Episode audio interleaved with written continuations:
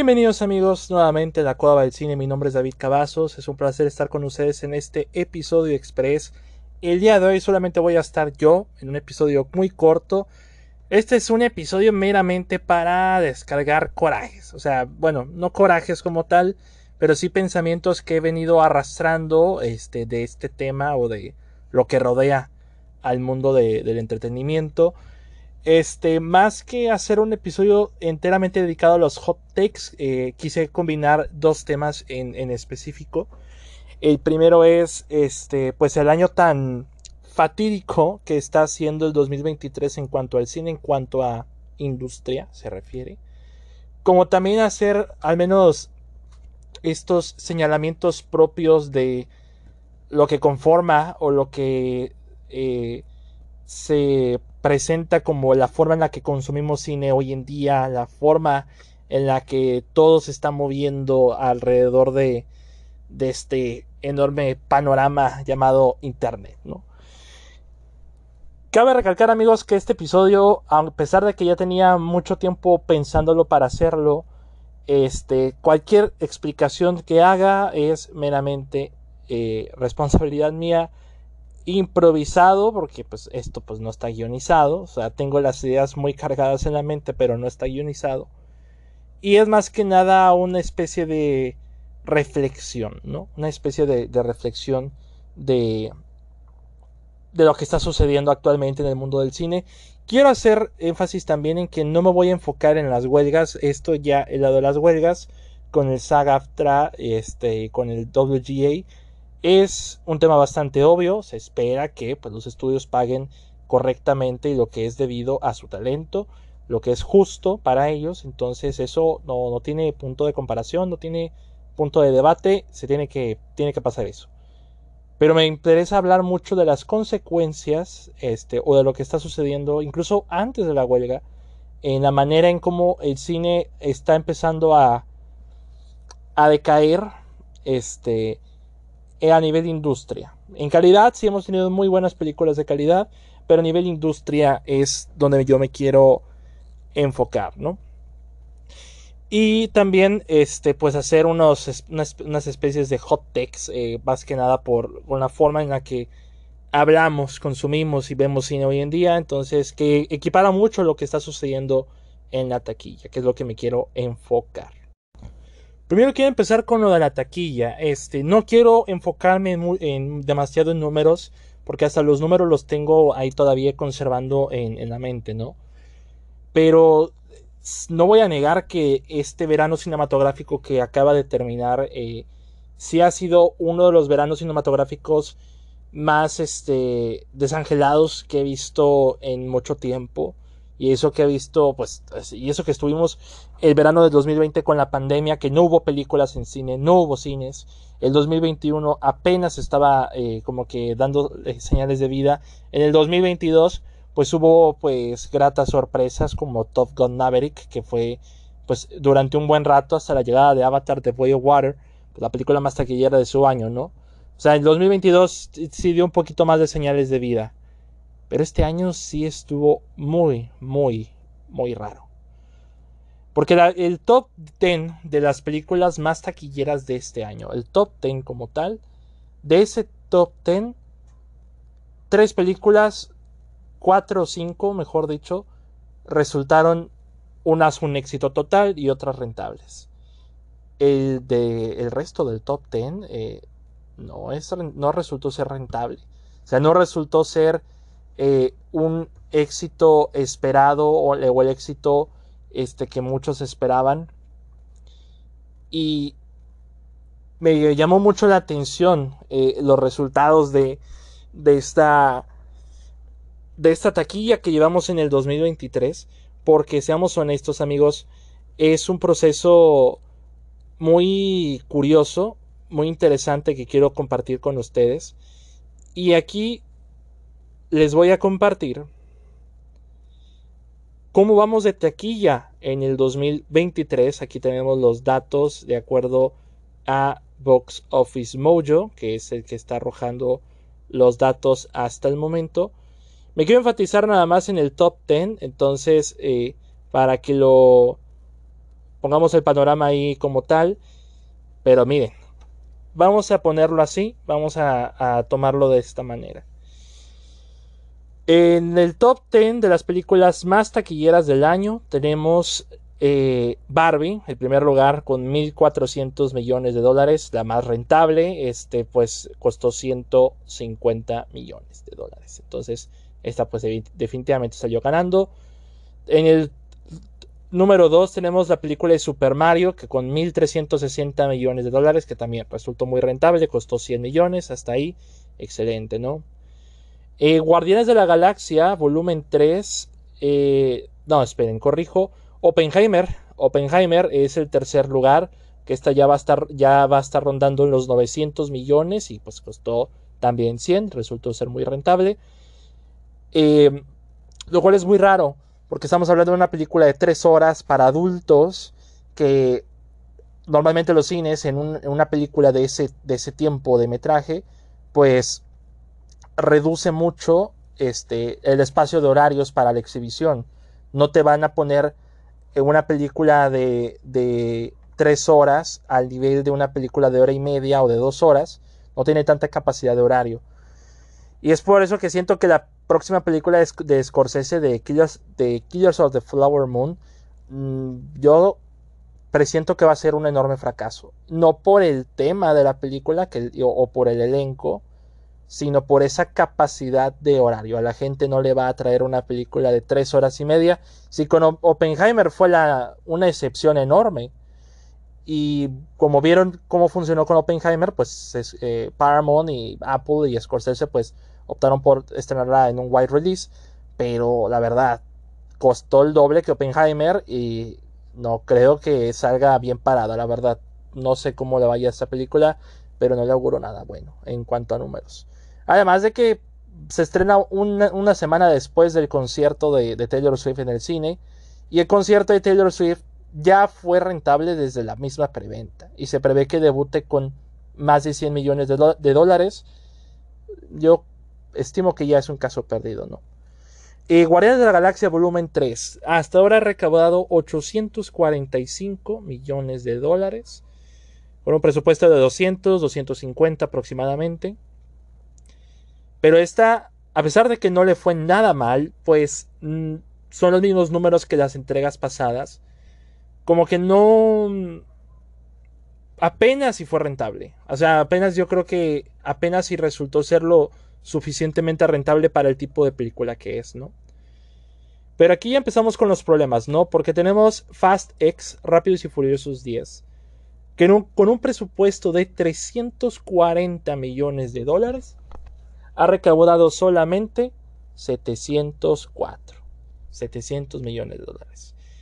El doble de lo que costó, sí, pero no resultó ser, eh, ya no llegó a ser rentable. O sea, no, con ese presupuesto enorme, pues no. O sea, ahí ya se notó como una decaída enorme y va en picada, ¿no? Eh, está ahí Spider-Man Across the Spider-Verse con 689 millones de dólares. A esta sí le fue bien, costó 100, entonces no debe haber ningún inconveniente ahí. La Sirenita y el live action de la Sirenita, que costó 250 millones de dólares, mm, que no sé dónde se gastaron. Eh, recaudó en el mundo 569 millones de dólares, que mm, igual, saben a poco, eh, Disney esperaba hacer más eh, los mil millones de dólares o el billion, como le dicen ellos. Un caso muy atípico fue el de Elemental, que costó 200 millones de dólares. Sabrá cómo, cómo fue que costó eso. Pero eh, por el bajo debut que ha tenido, este debutó con 29, 29 millones de dólares y en segundo lugar. Y tuvo unas piernas muy fuertes, aguantó, aguantó muchísimo y pues pensábamos que no iba a librar su presupuesto. O oh, sorpresa, lleva 484 millones de dólares, que igual no es la película más rentable del mundo, apenas si salió raspando, pero sí se mantuvo muy fuerte, se mantuvo muy fuerte, ¿no? Me brinqué una, me brinqué una, pero tengo que hacer énfasis aquí. Misión Imposible Dead Reckoning Part 1. Esta sí pegó más porque la película costó 291 millones de dólares. Y creo que solamente es eso para la parte 1. Uno pensaría, ah, pues para las dos partes juntas, no. Eso es para la parte 1. Hizo 563 millones de dólares. Ni siquiera el doble. No resultó ser rentable. Ni siquiera. O sea, ella es formalmente un fracaso alarmante, ¿no? Para una persona como Tom Cruise que el año pasado entregó la segunda película más tequillera de, del año, ¿no? De, del 2022. En el décimo lugar, pues ya lo conforma este Ant-Man and the Wasp Quantum Mania, que con 200 millones de dólares recaudó 476.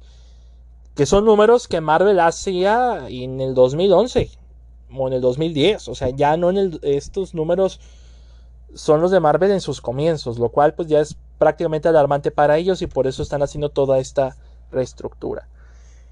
Eh, me voy a saltar a las dos opciones más latentes y la razón de la, por, el cual me llegó pues la idea de hacer este episodio de reporte taquillero pero también de, reflexión, ¿no? El catorceavo lugar es para Indiana Jones y la diálisis del destino. Eh, o el dial del destino, no me acuerdo, o la diarrea del destino, no sé, no sé. Pero con un presupuesto, ahí les va, un presupuesto de 300 millones de dólares, que bien pudieron sido 350, y habrá recaudados 382 millones de dólares. Un desastre, un desastre por lo, por lo donde lo miren, es un desastre. Em, en específico con esta película, la pregunta que muchos se hacen, este, ¿por qué esta película fracasó? O sea, ¿por qué esta película no funcionó en taquilla? Y muchos responderán con otra pregunta. ¿A quién le interesa ver Indiana Jones hoy en día? Este es un punto muy claro de que la nostalgia o el efecto de la nostalgia no aplica para todos. Porque la, franquicia de Indiana Jones, yo no he visto ninguna de sus películas. Nunca me han interesado, yo no crecí con ellas, nunca me surgió el interés, no vi esta nueva película, ¿para qué? O sea, yo no tenía ningún interés. Pero sé que no soy el único que, eh, que no le interesa esta franquicia que no creció con ella y que esta es una franquicia para personas ya rondando los 40, 50 años. Que muy probablemente fue la gente que ve ver esta película, pero no fue suficiente. Y tampoco hicieron mucho el intento de acercar a nuevas generaciones porque el personaje ya no es atractivo, ni por la edad, ni por el actor, ni por el concepto. Entonces, o sea, una quinta película de Indiana Jones eh, sonaba bien en papel o sonaba bien en la idea. Este, muchos dirían, si hubiera estado Steven Spielberg, hubiera funcionado. Lo dudo mucho, porque Steven Spielberg lleva tres fracasos seguidos en taquilla. No. The Fablemans no hizo su presupuesto. White Side Story no hizo su presupuesto. Eh, por ahí también se asoma eh, The BFG, de, que hizo con Disney, que también, aunque fue la más cara de estas tres que mencioné, no hizo su presupuesto. Entonces, pues, tampoco creo que hubiera ayudado si Spielberg estuviera presente, ¿no? Pero ahorita hablamos un poquito más de eso. La otra que, me quiero enfocar es The Flash. El caso más atípico, el caso más extraño fue el de The Flash. Porque con un presupuesto de 200 millones de dólares, que muchos estiman que aumentó a los 300 por, eh, por reshoots, por cambios y regrabaciones y lo que ustedes quieran, recaudó 268 millones de dólares, lo cual estima que perdería aproximadamente 300 millones de dólares. El mayor fracaso de DC Comics en una película de gran presupuesto.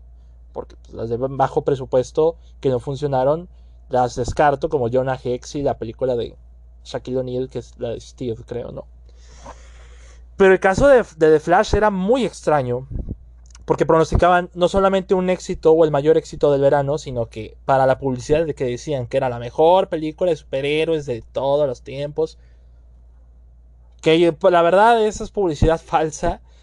Este, si se dan cuenta de o si han visto la película, pues al menos para mí, The Flash va que vuela para ser, pues, una de las peores películas de este 2023. Sin duda, ¿no? Lo tengo ahí enmarcado como una de las peores. Pero gran parte de estas películas fueron en verano, gran parte de estas películas no fueron rentables o no fueron, no fueron lo suficientemente rentables. ¿Qué nos lleva a esto? O sea, ¿qué, qué sucede o cuáles son las causas? ¿Cuál es la, situación del cine? Primero que nada, eh, ir al cine ya no es tan fácil como antes. Seamos honestos. Aunque nosotros o, su servidor vaya mucho al cine, su servidor va al cine por lo menos entre una y tres veces al mes. Entre una y tres veces al mes, por ejemplo. Pero no vamos a negar que ir al cine se ha convertido en una experiencia cara. Una experiencia muy, muy, muy cara. Los boletos, por ejemplo. Bueno, también he ido a VIP. No me puedo culpar. He ido a VIP. Pero también hemos ido a cines de, de boletos más baratos o que solemos aprovechar el 2x1. Pero aquí es un contexto general. El boleto ronda entre los 70 y 100 pesos en una sala tradicional. Aún así, el costo del boleto es uno de los más bajos a nivel mundial. Porque en Estados Unidos cuesta 15 dólares el boleto. Estamos hablando de casi 300 pesos. Lo cual, seamos honestos, nosotros no costeamos eso, la verdad. O sea, nosotros nos las dejan barato, pero entre las palomitas y el combo y, y, si vas en familia este, con siete personas a tomando, pues evidentemente no, no sale. O sea, no, ir muchas veces al cine es, pues es inviable de repente, ¿no? Así que para este caso o para este evento en específico, pues sí llama mucho la atención que los estudios ahora decidan sacar sus películas fuertes o, sus películas blockbuster no, eh, no en una sola temporada de verano, sino una vez al mes. Una o dos veces al mes. Lo cual eh, se volvió ya una experiencia fatídica no, y, las audiencias se volvieron más selectivas a la hora de ver una película. Ya no, ya no están para ver cualquier cosa. O sea, eso es lo más interesante de todo.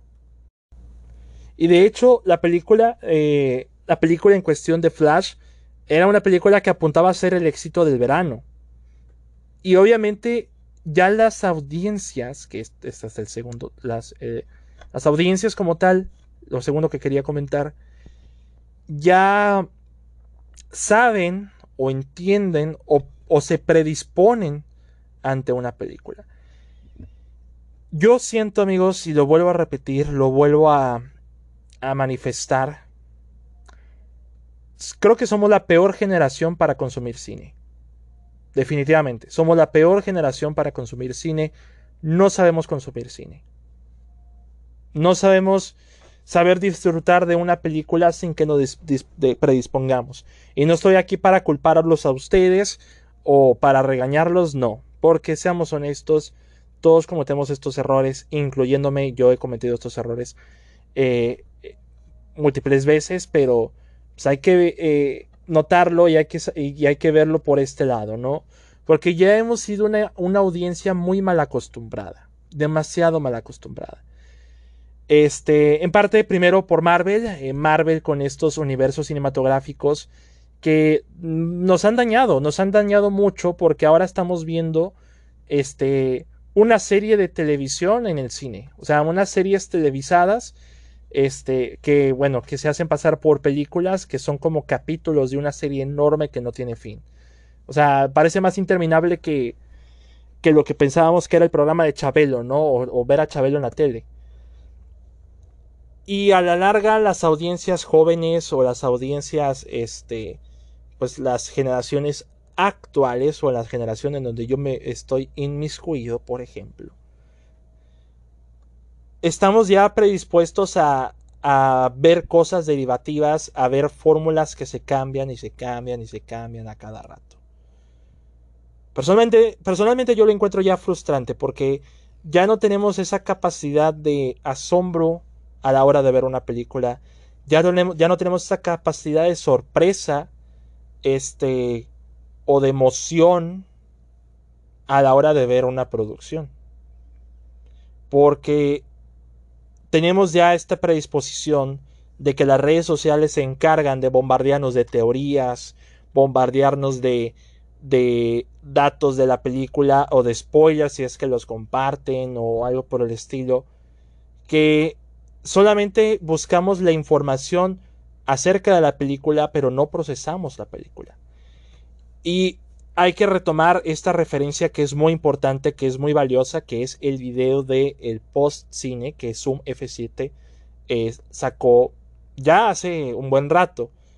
Que pues, eh, pues relució con el tema de Spider-Man No Way Home y con Zack Snyder Justice League, que justamente ejemplificaron como lo que es el post cine. La importancia de la información alrededor de la película en lugar de la misma película. Si no han visto el video, se lo recomiendo. La verdad, es un dato muy, muy interesante, muy bien hecho. Este, para que lo vayan a, a ver. Pero la verdad, este, yo a la hora de ver ese video dije. No podía estar más de acuerdo. O sea. La forma en la que consumimos cine ahora es. está muy dañada. O sea, está muy. muy triste, diría yo, porque ya no tenemos la capacidad de, saber procesar la información que nos dice la película. Solamente nos, eh, nos interesamos por saber qué pasa en una, en una, pequeña parte y ya. Lo mismo pasó igual con la película de, de Lightyear, ¿no? Que tuvo el desfortunio de que una de las escenas, pues, eh, tuviera un beso lésbico y que solamente en lugar de toda la película, de los temas de que trata la película, aunque la película no es buena, pero que eh, los enfoques que tuviera esta película en cuanto a sus temas, a lo que proponía, se vieran eh, manchados por la polémica de un beso gay en, en, la película y eso ya este, enfurece, enfurece a, eh, a, todo, a todo un sector, ¿no? Que esa es otra cosa que también me molesta muchísimo, me molesta muchísimo de, de los consumidores actuales, de Siento que las redes sociales nos han hecho más volátiles a la hora de dar una opinión. A tal grado de que no sabemos opinar. O sea, sabemos, eh, intentamos opinar con lo que tenemos en mente, pero no con lo que tenemos informado de primera mano, pero bien informado, informado de primera mano, ¿no? Y justamente va con esto de lo, lo se puede decir que, igual, los fracasos en, últimamente en el cine, muchos dicen erróneamente, ah, sí, son fracasos, fracasos del cine woke, y se dan cuenta que el cine woke no funciona, el cine progre no está funcionando, ya olvídense de eso.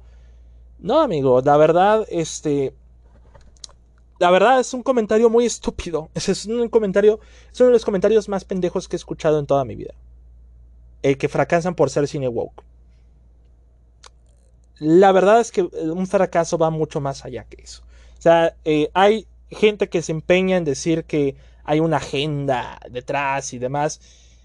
Todas las películas tienen una agenda. Son productos de un tiempo en específico. Todas tienen un contexto político, un contexto social, un contexto moral. Todos. Todos tienen un contexto de agenda. Que los hagan a protestar es otra cosa. Porque en realidad ninguna película últimamente, ignorando Son of Freedom, ha servido como algo de propaganda, sino más que nada un elemento narrativo para su respectiva producción. Pero el atribuirle esto a un fracaso eh, del, eh, como por ser simplemente cine woke o cine progre, es básicamente decir que una película es mala porque tiene mala taquilla. Ambos comentarios no tienen ningún sentido del mundo. No tienen nada de sentido la verdad. O sea, no... Son comentarios que trato de ignorar porque recaen más en la misma ignorancia. Entonces, vaya, eso es lo que, lo que he llegado a detectar. Pero nosotros como consumidores sí hemos, hemos enfocado y me he dado cuenta muchísimo, pero muchísimo en TikTok. Y sí, este, no quiero verme hipócrita, yo sí uso TikTok, he, he visto varios TikToks de gente que sí sabe hablar del tema, que sí sabe hablar del cine, gente que sí, por lo informados que están y por lo bien intencionados que están, pues merecen el mayor de los reconocimientos, ¿no?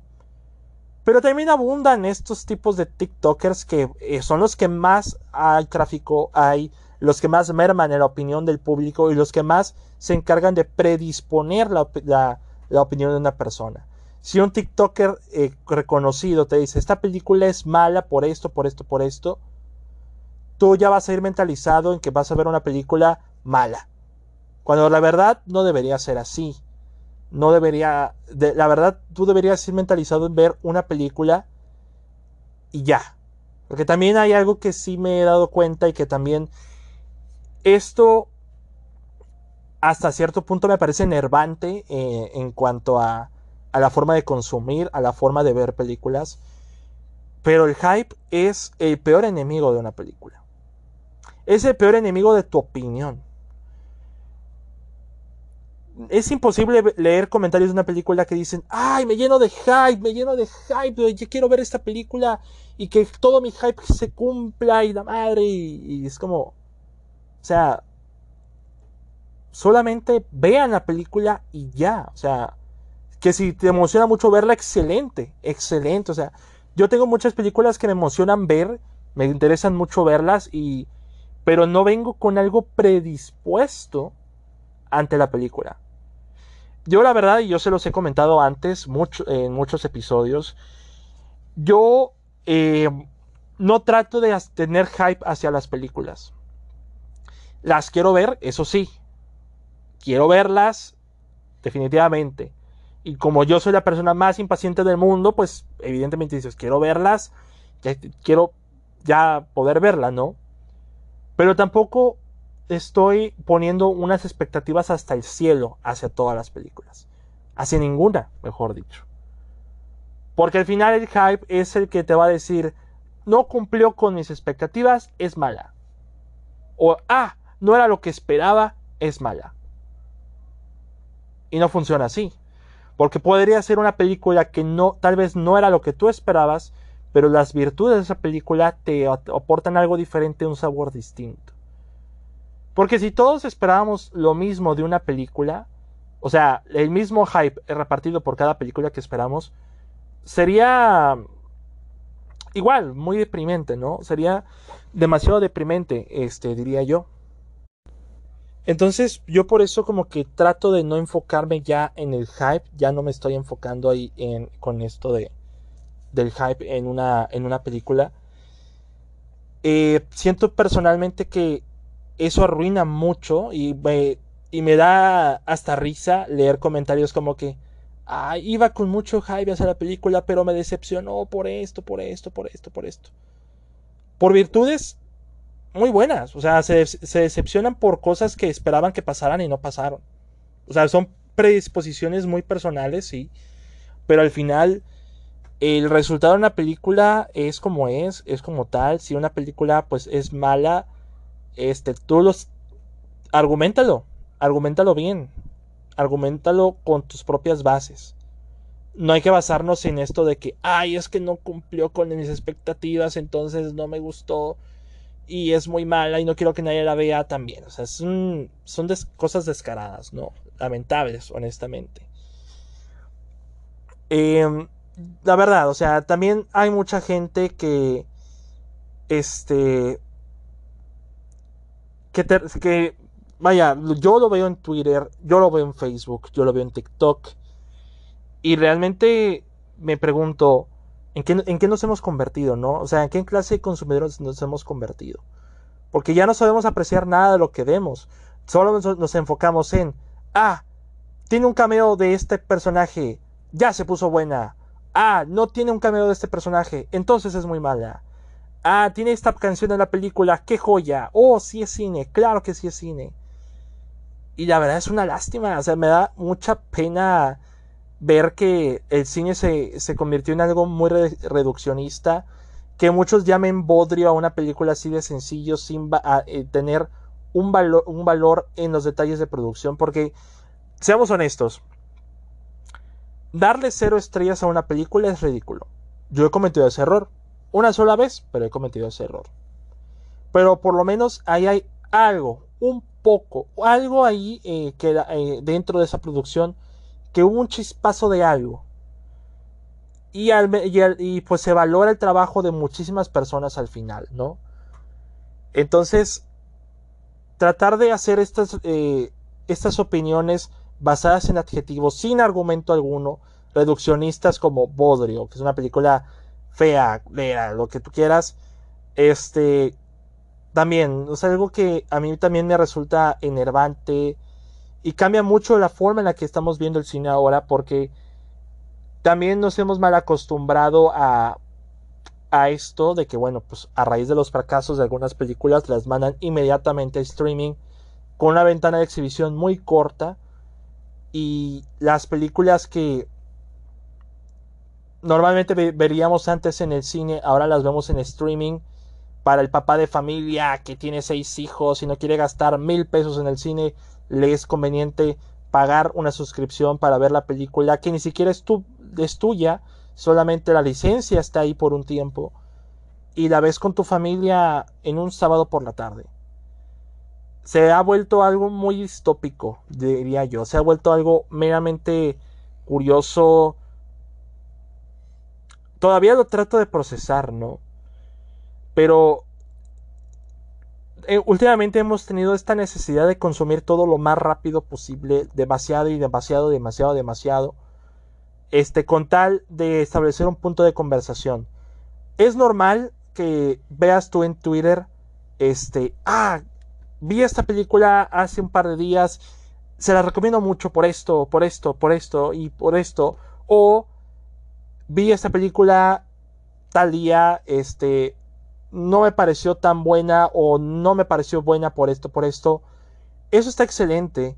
Eres libre de hablar, eres libre de hablar de cualquier película que hayas visto, de cualquier serie. Eso es excelente. Pero si vas a hablar de estas películas, si vas a hablar de esta, eh, eh, de estas producciones, que tus opiniones sean lo suficientemente cohesivas o coherentes para que nos para que nos este nos interesen, ¿no?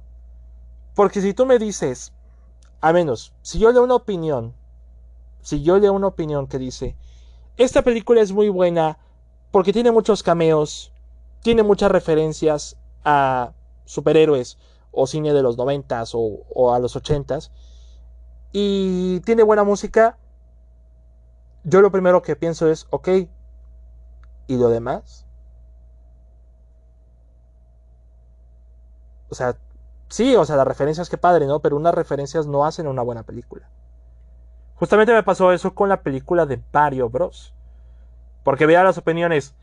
Mario Bros es una película muy divertida, muchas referencias, mucha música, mucha nostalgia. los fans la van a amar y lo, ok, pero y el que no es fan,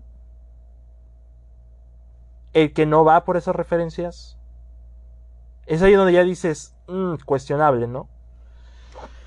Y lo mismo eh, pues, se puede reducir a, a, una película como Barbie, que eh, dicen, Barbie no me gustó porque es una película eh, este, woke, que está en contra de los hombres, este, que está este, en, totalmente feminista y lo que tú quieras, y luego yo, Ok, pero ese no es el tema, ese no es el guion, de eso no se trata la película.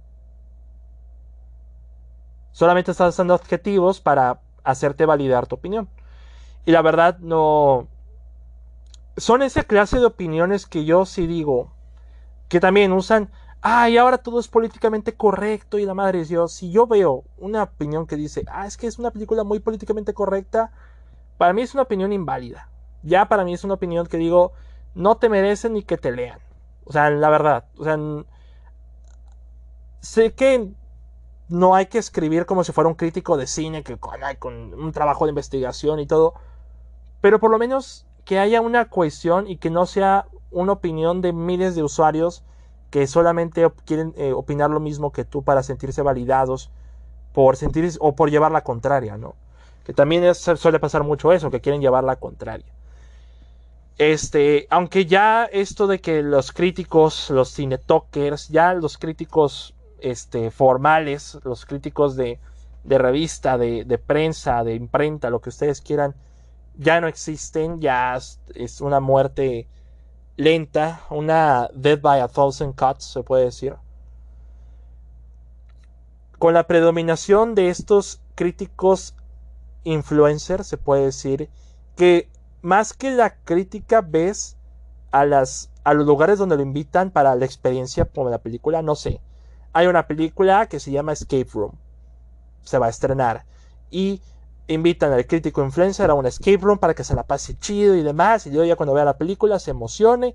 Y ya cuando hable de la película. Y cuando la película resulta no ser buena, como quiera el crítico habla bien por lo bien que se la pasó.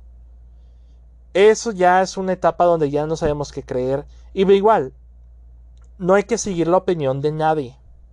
Porque al final la opinión que formamos es la importante. La información, la información que generamos o que generan a través de TikTok no debe influenciarnos a la hora de opinar la película. Con que la veas, formes tus propias bases, tus propios pensamientos, que formes eh, tu propio juicio, eso está excelente. Sé que estoy acumulando muchas, muchas, muchas, muchas, muchas ideas en un solo episodio, pero entiéndanme, este es un episodio meramente de desahogo. Un episodio de esos que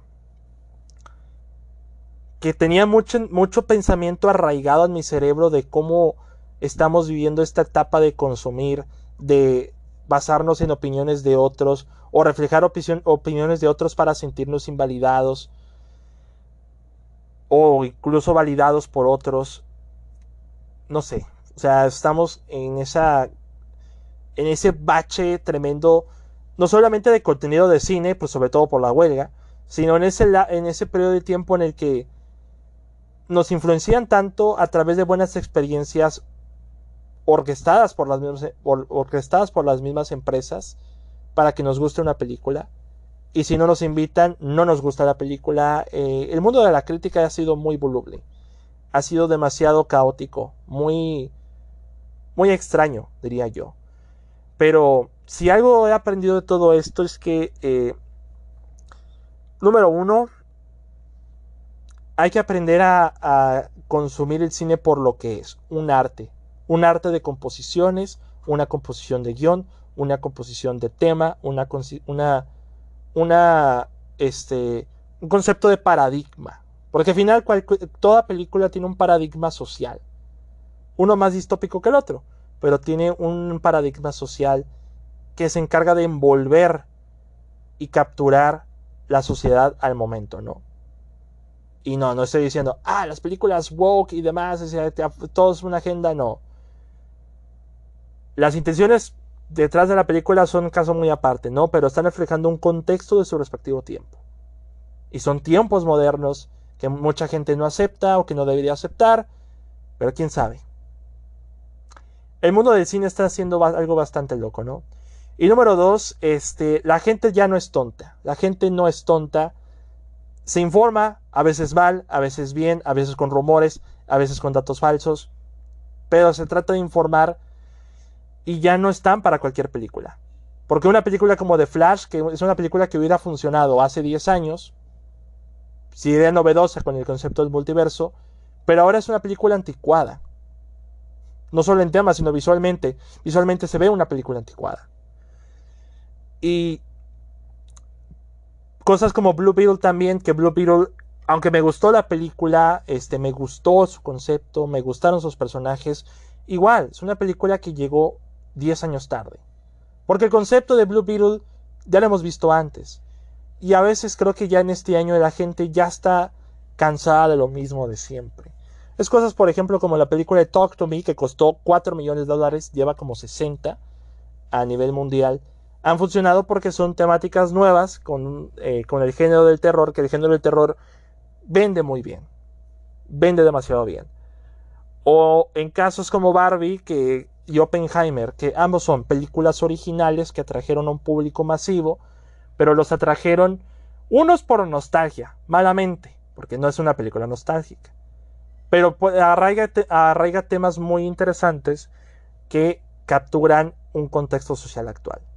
Oppenheimer fue un caso más atípico, porque es un drama histórico, de esos que ya no venden, de esos que ya no venden como como un western, prácticamente como un western, que dura tres horas. Y si una película dura tres horas, agrégale los, la media hora de avances eh, en el cine, mínimo tendría en una sala de cine tres funciones. Y no puede hacer mucho dinero en tres funciones. Entonces, eh, funcionó muchísimo, más nada por el tema, por el formato, por los que fueron a verla en IMAX. Cosa que no creo que suceda con Scorsese.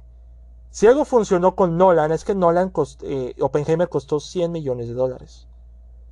Killers of the Flower Moon costó 200. No va a llegar. Siento que no va a llegar. Porque dura 3 horas y media. 3 horas y media la película. Más media hora de corto, estamos hablando de 4 horas. Y si el espacio de tiempo ya reducido ya son tres, eh, en tres funciones, por ejemplo, de, en una sala de cine, ahora serán dos. No veo, no veo de dónde, no, veo de dónde resulte, la verdad, no veo cómo vaya a resultar eso. Pero eh, las audiencias ya eh, quieren cosas rápidas, quieren algo fast, consumir rápido para retener la información, a ver si se te queda, a ver si, a ver si no te queda. Y el punto número 3, que es también lo que quiero eh, puntualizar, el hype nunca ayuda. No se basen por el hype. Si ven una película y les emociona, excelente. Pero no vayan predispuestos a llamarla. No funciona así. Todos queremos que una película sea buena. Eso es, yo, es lo que yo espero de cualquier película, que sea buena. Pero no esperen más de lo que pretende ser. Vayan con lo que vieron. Vayan con esa información que vieron y tengan en mente que esto es algo del tono que van a ver. Y si es algo completamente distinto, que no les sorprenda, sino que simple y sencillamente acéptenla, abrácenla. Si, eh, si les gustó, pues platiquen por qué. Si no les gustó, platíquenlo por qué. Pero nunca vayan con eso de que, ay, el hype me vende otra cosa, la película me vende otra cosa. Ya no funciona así. Eso es lo que también hay que puntualizar. Pero creo que amigos que esto ya ya descargué muchos pensamientos, ya hablé de más, hablé demasiado de más. Pero creo que podemos dejarlo ahí en la forma en que hemos consumido cine actualmente. Así que eh,